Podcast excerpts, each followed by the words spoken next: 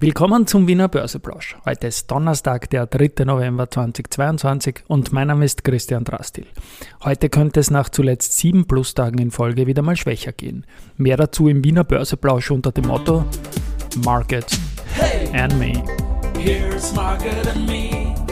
Podcasting for Equity. Freebies for Communities.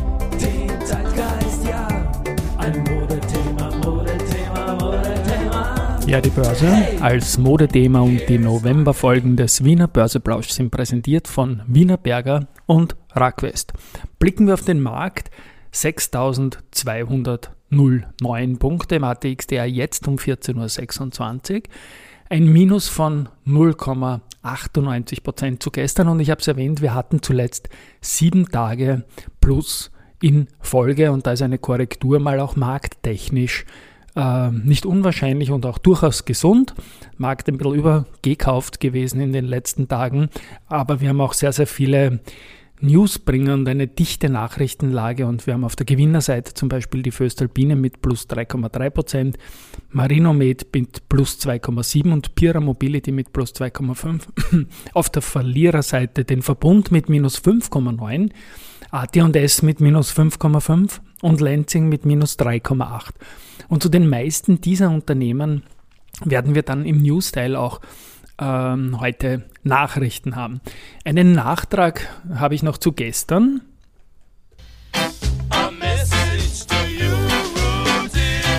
Ja, da habe ich nämlich Mails bekommen wegen der Trennungsschmerzgeschichte mit der Esimo. Ich habe gesagt, ja, man sollte die Esimo-Aktie jetzt verkaufen. Die Nachfrist vom CPI Property Angebot zu 22, ähm, 85 Euro, weil die 0,65 Dividende hat man ja vielleicht schon bekommen, wenn man die Aktie damals schon hatte zum Ex-Tag. Die sollte man annähern, weil die Aktie danach wohl schwächer gehen wird und äh, ist das Hörermail äh, in die Richtung gegangen, man sollte den Trennungsschmerz nicht so stark zeigen, denn man soll sich ja in eine Aktie nicht verlieben. Und das ist schon absolut richtig so natürlich. Ich habe mich da auch nicht wirklich in die Aktie verliebt, auch nicht in einzelne Menschen beim Unternehmen dort, aber irgendwie ins gesamte Unternehmen. Das ist eine, eine, eine, eine Unternehmung, die man halt gerne lang hatte und sie haben auch nie enttäuscht. Und insofern kann man da vielleicht auch noch den Plan B ins Spiel bringen. Ja, und der Plan B ist halt der, dass man die Aktie jetzt verkaufen kann und dann nach dem erwarteten Kursrutsch auch wieder kaufen kann und hoffen, dass das eine gute Entscheidung wird. Jetzt ist das natürlich bei der Immofinanz habe ich das getan, habe das Angebot angenommen und dann wieder gekauft. Ähm, ja, bin seither auch im Minus, aber ich glaube irgendwie an die Companies. Das ist natürlich eine Geschichte, wo man sagt, man kriegt auch die Aktie wieder zurück. Das ist auch gar nicht verwässert oder sonst irgendetwas. Und deutlich billiger. Natürlich muss man in Kauf nehmen, dass sich der Markt seither verändert hat und dass ähm, man durchaus auch mit einem Delisting eventuell rechnen muss. Die Frage, was dann rauskommt, ist natürlich Risikohinweis pur. Aber machen kann man das. Ich werde mir es noch überlegen, ob ich das bei der S-Immo mache. Es kommt auch darauf an, wie stark sie fällt. Es ist ja seltsam, dass ich so sicher bin, dass sie fällt. Und ich meine, alle sind sich sicher, dass sie fällt. Und das macht es ja schon fast wieder unglaubwürdig, weil so angesagte Revolutionen finden nicht statt.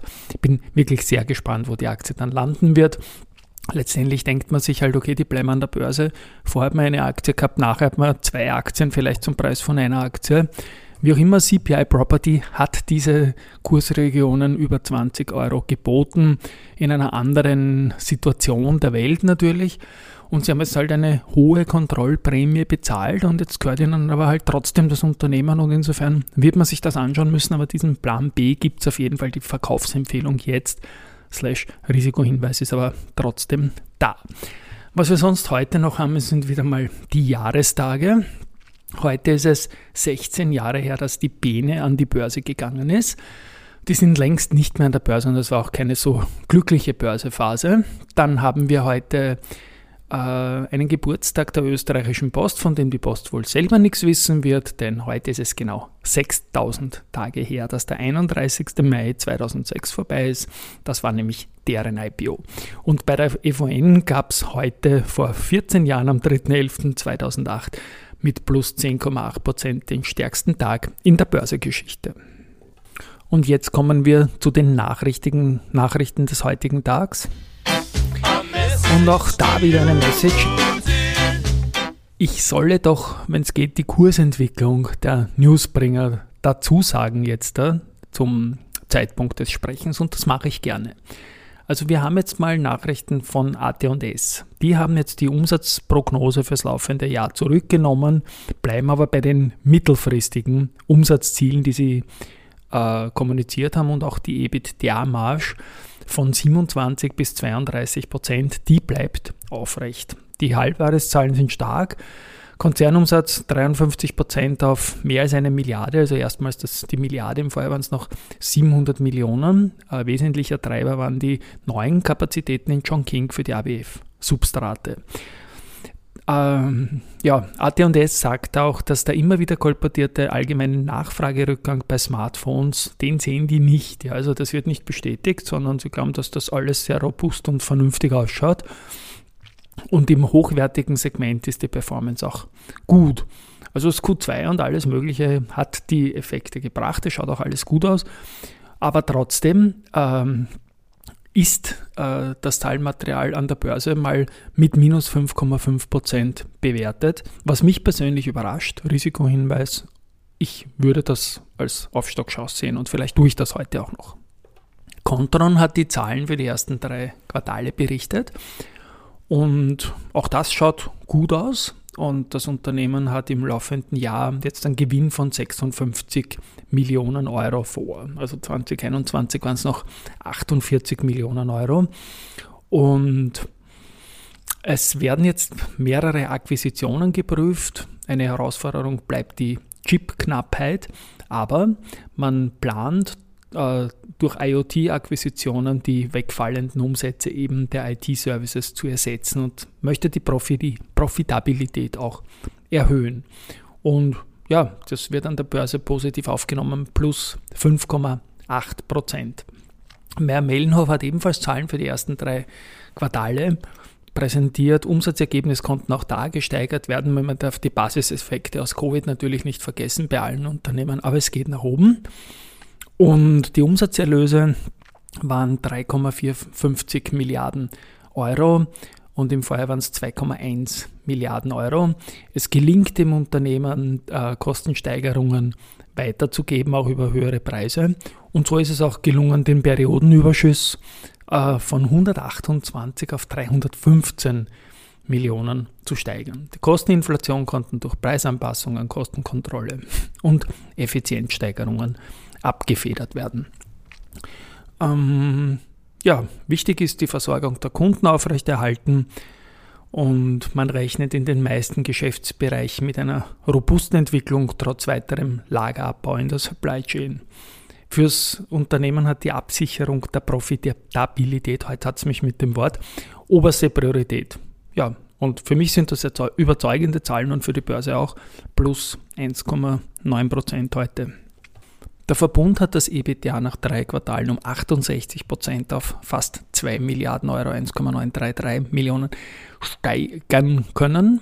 Äh, 1,93 Milliarden, Entschuldigen. Äh, Ausblick wird aber etwas nach unten genommen und dafür wird die, die schlechte Wasserführung im dritten Quartal sowie die Maßnahmen der EU zur Gewinnabschöpfung mal herangezogen. Und an der Börse reagiert man darauf mit einem Minus von 5,9 Prozent. Raiffeisen Bank International hat nach drei Quartalen ein Konzernergebnis von 2,8 Milliarden Euro erwirtschaftet. 1,055 waren es im Vorjahr. Und ohne Russland und Weißrussland sowie ohne den Gewinn aus dem Verkauf der bulgarischen Konzerneinheiten, Konzerneinheiten liegt das Konzernergebnis bei 822 äh, Millionen Euro ist immerhin ein Return on Equity von, von 11 Prozent. Ausblick ist angehoben worden, äh, Zinsüberschuss 4,8 Milliarden, Provisionsüberschuss bei 3,7 Milliarden. Und ja, man erwartet zum Jahresende eine harte Kernkapitalquote von mehr als 14 Prozent. Und ja, das, auch das, man weiß natürlich jetzt noch immer nicht viel, äh, was jetzt Russland und Weißrussland und Co. betrifft. Aber das schleppt man mit. Die Aktie hat schnell halbiert und seitdem hat das Unternehmen eigentlich nur gute Zahlen geliefert. An der Börse geht es heute um 1,8 Prozent nach oben.